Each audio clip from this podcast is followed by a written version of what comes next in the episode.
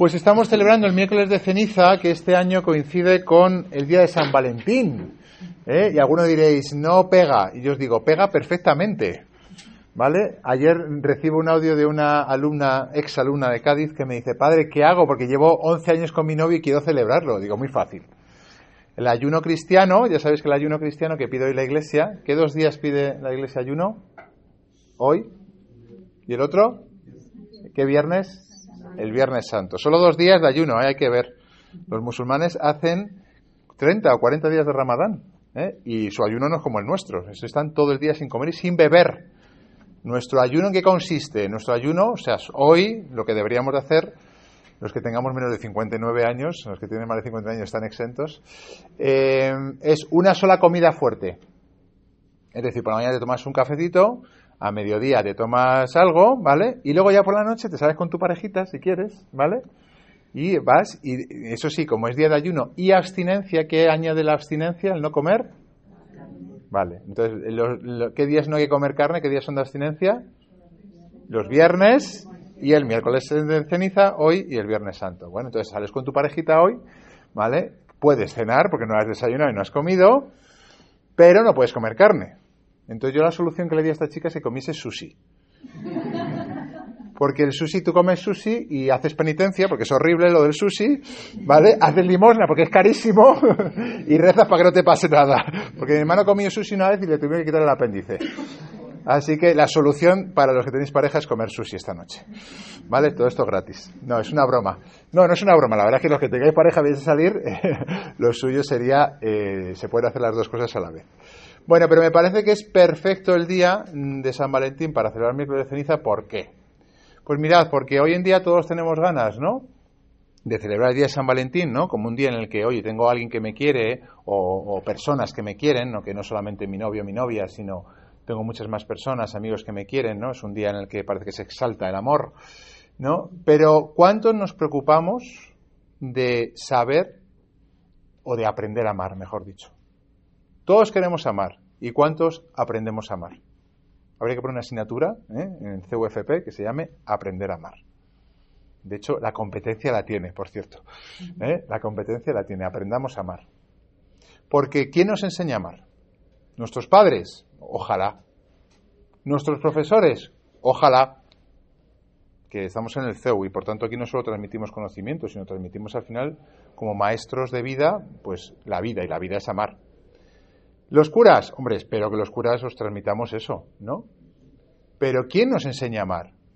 Y luego es muy difícil. Ayer estuve con una chica que es ya madre de familia, tiene dos hijos, que estaba sentada donde estabais sentados vosotros, ¿eh? hace unos cuantos años. No en este aula, pero sí eh, estuvo conmigo cuando yo estaba de capellán con ella en otro sitio, ¿no?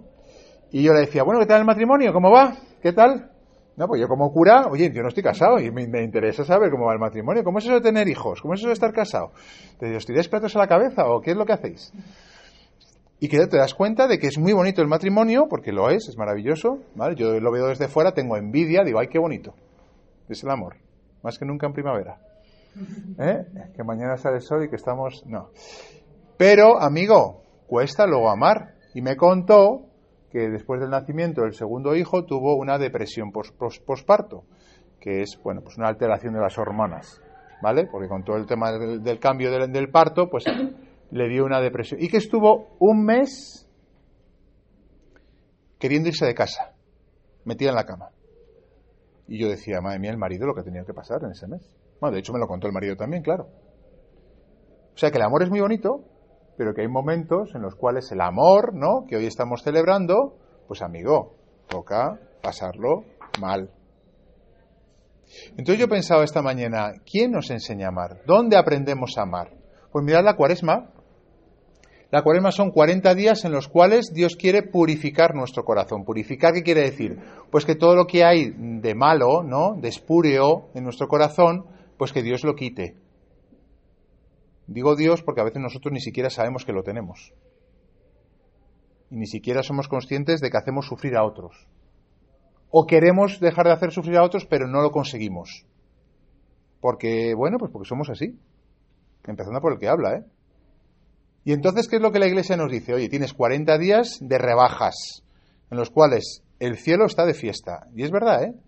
O sea, la cuaresma es un tiempo en el que Dios está diciendo, ¿qué quieres que te cambie? Quiero ser menos egoísta, vale. Quiero ser menos iracundo, porque cada vez que me dicen algo me, me enciendo. Tú imagínate si eres un iracundo cuando vayas al matrimonio. ¿Qué pasa? ¿Que a la primera de cambio te vas a poner hecho un energúmeno? ¿Que eres un perezoso y no te levantas a la primera? Entonces, ¿qué pasa? ¿Te vas a levantar tu mujer o tu marido? ¿Y si eres el director? ¿Qué?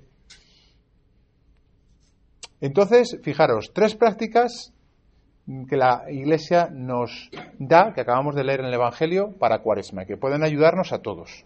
Y que son muy genéricas, que lo bonito de esto es que luego cada uno las aplica como quiere. Primero, la limosna. Me decía ayer este matrimonio, no sé por qué acabamos hablando de esto. Y me, me dijo, mira, yo el tema de la limosna, me decía ella, prefiero domiciliar la limosna. Porque si yo tengo que dar dinero, no lo doy. Ahora bien, si me lo quita el banco, sí que me lo quita. Entonces yo lo domicilio y cada mes el banco, puma, me lo quita. Porque las veces que hemos ido con el sobre de dinero a la iglesia y teníamos que meterlo en el cesto, teníamos tantas tentaciones que al final hay veces que no le hemos dado. Nos cuesta darnos a nosotros mismos. Y lo que más cuesta no es el dinero, ¿eh? ¿Qué cuesta dar de nosotros mismos? El tiempo. ¿Cuántas veces nos cuesta dar tiempo a los demás? ¿Cuántos de vosotros llegáis a casa y le preguntéis a vuestros padres, papá, mamá, ¿qué tal el día? Cuéntame. Pasáis un kilo muchas veces de ellos. Y tienen el mismo día mm, jorobado que vosotros, ¿eh? Y muchas cargas más cargas que vosotros. ¿Cuántas veces habéis llegado a casa y habéis llamado? Llamar, se puede llamar, ¿eh? Además de WhatsApp se puede llamar a la gente, chicos. ¿eh? ¿Cuántas habéis llamado a un familiar que sabéis que lo está pasando mal? Por la razón que sea. Es gratis, tenéis tarifa plana, la mayoría, seguro. Pero no llamamos, nos cuesta dar de nuestro tiempo. Luego, en el fondo hay que reconocer que la limosna, ¿qué es? La limosna es no solamente rascarse el bolsillo, que los que tengáis dinero no está mal. Yo siempre a vuestra edad, aunque tuviese dos duros, que daba cuatro clases y tenía dos duros, un duro en limosna, en cuaresma lo daba. Porque viene bien, viene bien, cuesta. Y como cuesta, dices, aquí hay algo bueno pero dar vuestro tiempo, hacer voluntariado, por ejemplo. Antonio está ahora con el voluntariado porque Aurora está eh, de, baja por operación. Oye, se pueden hacer cosas. Luego os vamos a repartir esto donde viene aquí voluntariado que vamos a hacer mañana mismo, que vamos a repartir bocatas a los pobres. Que es una opción más, que hay tantísimas. Que a lo mejor tu voluntariado es dar clases a tu hermano, que no se pispa de las mates, yo qué sé. Limosna. Otra cosa, el ayuno. El ayuno hoy en día es una cosa que parece que cuesta mucho, pero hay mucha gente que hace mucho más ayuno por razones que no son religiosas. Por ejemplo, si quiero estar en forma, si voy al gimnasio. ¿no? Estamos haciendo auténticas barbaridades para estar en forma. Pero me pide la iglesia que esté un día sin comer y parece que tengo un agujero negro en el estómago, solamente porque me ha pedido la iglesia. Y estás todo el día diciendo, no puedo, no puedo, no puedo. Lo he dicho antes en una catequesis de la que vengo y me dice uno, ah, pues yo no desayuno ni voy a comer. Y no pasa nada. Pues, pues vas a hacer ayuno sin enterarte. Dice, sí, pero que ahora que lo has dicho ya me cuesta. ¿Qué cosas más raras nos pasan, verdad? ¿Qué, qué, qué, qué problema tenemos en decir, venga, oye, me lo pide la iglesia, a lo mejor no entiendo muy bien por qué, pero lo voy a hacer? Hombre, qué menos, ¿no? Mirad, nuestros hermanos musulmanes están, ya digo, no sé, son 30, 40 días de Ramadán sin comer y sin beber, aunque estén trabajando a pleno sol. Un amigo mío que trabajaba en Marruecos me decía, me voy a convertir al, al Islam porque estos tíos se lo toman en serio, los católicos no lo tomamos en serio, y están trabajando bajo el sol sin comer y sin beber, y lo hacen sin quejarse. ¿Qué nos pasa a los católicos? ¿Por qué somos tan blanditos? Hombre, un poquito de fortaleza nos viene bien. ¿Por qué ayunamos? Pues muy lógico. Si yo soy un iracundo, por ejemplo, ¿no? En ese ejemplo que os decía antes, y tengo que controlarme, o soy un perezoso y no hay manera de levantarme, o voy controlando, ¿no? Mis reacciones espontáneas, o al final soy un títere, una marioneta. ¿De qué? Pues de mis impulsos espontáneos, el perezoso, perezoso, el lujurioso, lujurioso, el iracundo, iracundo. ¿eh? El que le da por criticar a la vecina, criticando a la vecina. Hombre, controlémonos un poquito. Entonces, ¿cómo se hace eso? Pues, hombre, poniendo un poquito de fuerza de voluntad en aquellas cosas que son muy instintivas. ¿Y que hay más instintivo que el comer? Pues, oye, en el comer te pones un poco de disciplina un día, dos días, perdón, en, en al año, perdón, al año, dos días al año, Dios mío. Yo le decía antes a una chica, nos tendrían que conquistar los musulmanes. Nos tendrían que conquistar, porque somos una panda de flojos. No estoy de acuerdo, pero lo digo para provocar. Y tercero, y termino ya, la oración. ¿Por qué rezamos los cristianos? Ha habido una vez que me he encontrado a más de cinco alumnos rezando en la capilla. ¿Sabéis cuándo era? Antes de un examen. Efectivamente. Entré y de repente vi a cinco y dije, Dios mío, ¿qué es esto? Cinco rezando, de rodillas clavados. Digo, ¿qué pasa? Que tenemos examen. Y digo, ah, pues vamos a rezar. ¿Y ¿le habéis estudiado? Y dicen, no, pues vamos a rezar más. y luego, por la noche, me escriben por Instagram y me dicen, Padre, gracias por rezar por nosotros, hemos aprobado. Y yo digo, vale, pero intentad estudiar la próxima vez. ¿Cuándo rezamos? Cuando estamos ante imposibles. Por ejemplo, no estudié y tengo que aprobar un examen, ¿no? ¿Cuándo rezamos en época de cuaresma? Cuando nos damos cuenta de que hay cosas que no podemos cambiar, que son muy difíciles. Este matrimonio, cuando pasó por este bache de la depresión posparto, ¿qué creéis? Pues que rezaban, rezaban al Señor diciendo, ayúdanos a pasar esta prueba, porque, porque, porque nos hundimos, porque yo la quiero mucho a ella, pero es que ella no se quiere ir de casa, es que se quiere morir. Y ella, queriendo morirse, decía, ¿qué me pasa? ¿Por qué, porque estoy así? El rezar es lo que hacemos instintivamente, mirar al cielo, cuando no manejamos la situación. Y chicos, a lo mejor sois jóvenes, ¿eh? guapos y lo tenéis todo, ¿vale? En vuestra mano. Pero ya vais viendo que hay momentos en nuestra vida, cosas que no podemos controlar.